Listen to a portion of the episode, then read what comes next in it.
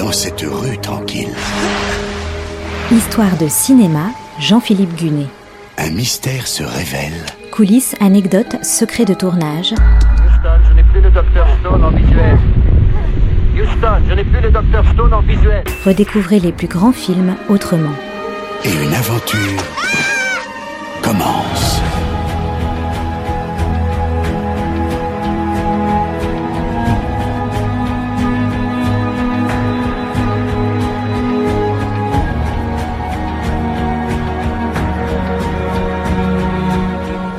Elephant Man, l'homme éléphant. C'est l'histoire de Joseph Merrick, un Britannique du 19e siècle, atteint de multiples difformités à la tête et au visage.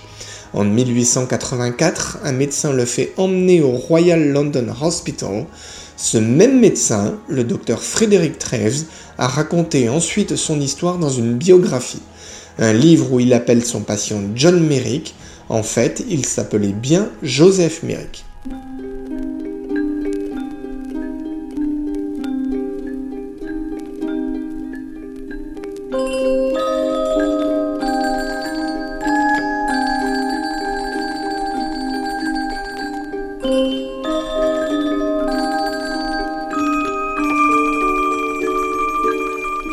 Dans les années 70, deux scénaristes, Christopher Devor et Eric Bergen, rédigent un script sur l'histoire de Joseph Merrick.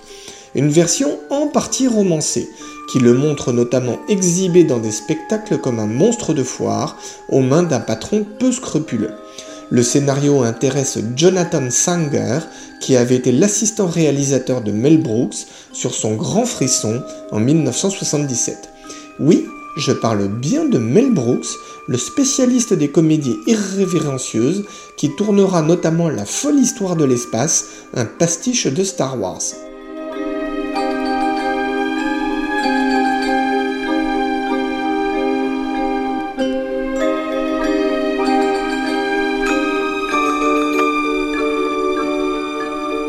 Jonathan Sanger parle donc de Elephant Man à Mel Brooks sans que ça aboutisse dans l'immédiat. À l'époque, David Lynch est un jeune cinéaste de 33 ans. Il a réalisé un seul film, le déjanté Eraserhead, sorti en 1977. Il a bien un nouveau projet, Ronnie Rocket, mais n'a pas pu obtenir de financement. Son producteur, Stuart Kornfeld, lui dit alors qu'il a 5 idées de films à lui soumettre. La première, c'est Elephant Man. Lynch lit le scénario de Christopher Devor et Eric Bergen. Il racontera des années après que ça lui a fait le même effet que si une bombe avait éclaté dans sa tête. Lynch adore les expressions choc, mais le fait est qu'il s'enthousiasme immédiatement pour Elephant Man. Il dira aussi n'avoir jamais su quelles étaient les quatre autres idées que Stuart Cornfield voulait lui soumettre.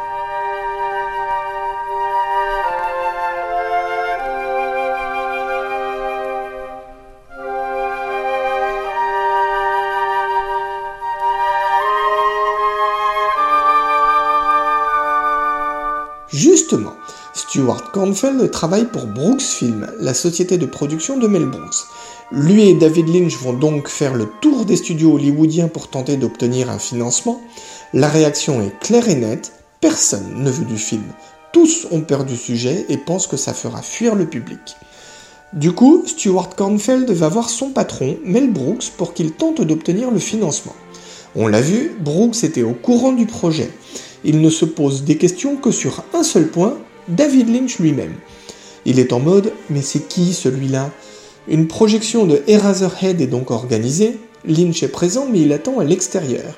À peine le film fini, Mel Brooks sort de la salle, se dirige vers Lynch, le prend dans ses bras et lui dit Tu es fou, mais je t'adore, tu es engagé.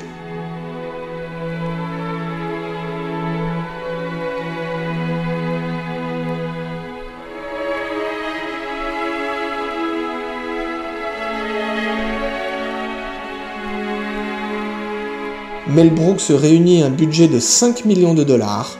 Si le film n'aurait jamais vu le jour sans lui, il prend quand même bien soin de ne pas être crédité au générique, ni de faire de publicité autour du fait qu'il produit Elephant Man. La raison est simple, c'est pour éviter toute confusion auprès du public qui pourrait alors penser qu'il s'agit d'une comédie.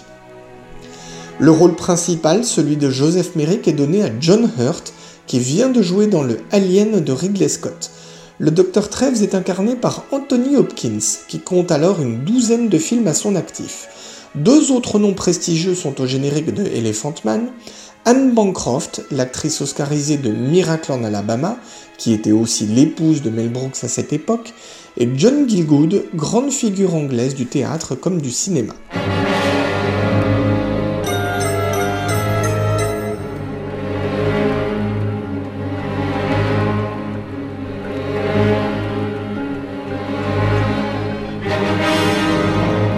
Le poste de directeur de la photo est toujours essentiel sur un film. David Lynch et son producteur tiennent absolument à Freddy Francis. Encore un grand nom. Freddy Francis a eu un Oscar en 1960 pour Amant et Fils, mais il est passé à la réalisation et n'occupe plus le poste de directeur de la photo depuis 1964. Pour Elephant Man, il acceptera de revenir à sa première spécialité, ces sublimes images en noir et blanc contribueront beaucoup à la réussite de Elephant Man.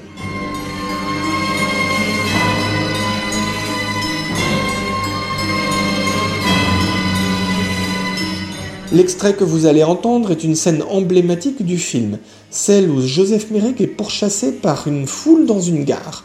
Acculé dans des toilettes, il proteste et dit à ses poursuivants Je ne suis pas un animal, je suis un être humain.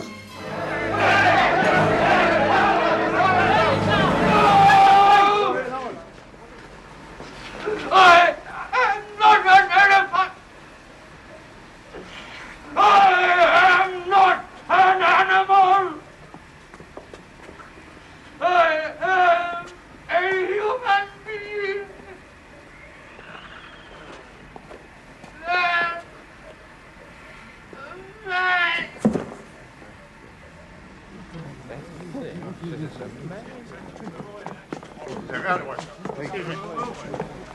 A donc un réalisateur américain, mais une équipe essentiellement britannique. Vu le sujet du film, le maquillage est forcément un sujet crucial. Dans un premier temps, David Lynch essaye de le mettre au point lui-même, mais sans succès. La mission est donc confiée à Christopher Tucker, qui s'était occupé, entre autres, des maquillages du Jules César de 1970 avec Charlton Heston. Lorsque le vrai Joseph Merrick est mort en 1890 à l'âge de 27 ans, des moules avaient été faits à partir de son corps. Ces moules ont été conservés au musée du Royal London Hospital. Christopher Tucker obtient donc une autorisation exceptionnelle, faire sortir ces moules originaux pour avoir la meilleure référence possible pour les prothèses dont il aura besoin pour le film.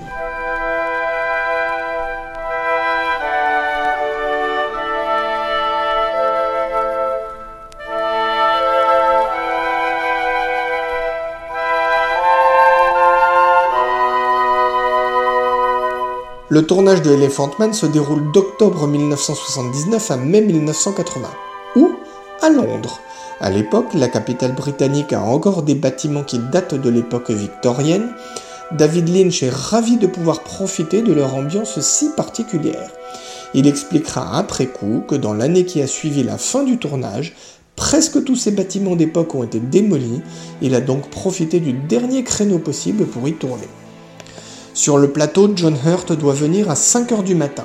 Là, il subit une séance de 7 heures pour poser son maquillage et ses prothèses. Du coup, il ne peut commencer à tourner que vers midi et jusqu'à 22 heures. Après, il faut 2 heures supplémentaires pour tout retirer et rendre à John Hurt son visage normal. Compte tenu des contraintes, l'acteur ne travaille qu'un jour sur deux.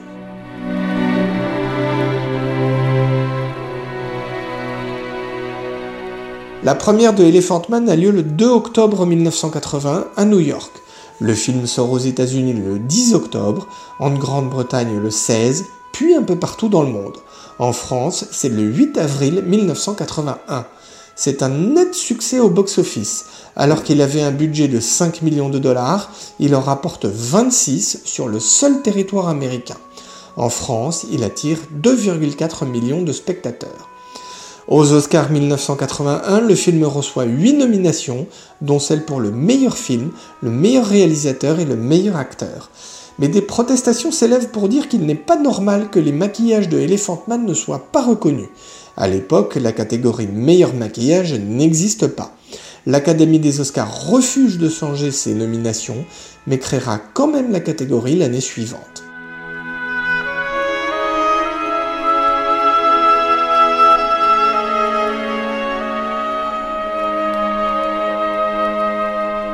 Presque 40 ans après sa sortie, Elephant Man reste un chef-d'œuvre bouleversant, un des plaidoyers les plus puissants pour le droit à la différence. Sur la forme, c'est le film le plus classique de David Lynch, à contre-courant d'expériences complexes comme Eraserhead ou Lost Highway, mais son style magnifique ne fait que renforcer son sujet, et le film traverse le temps sans prendre une ride.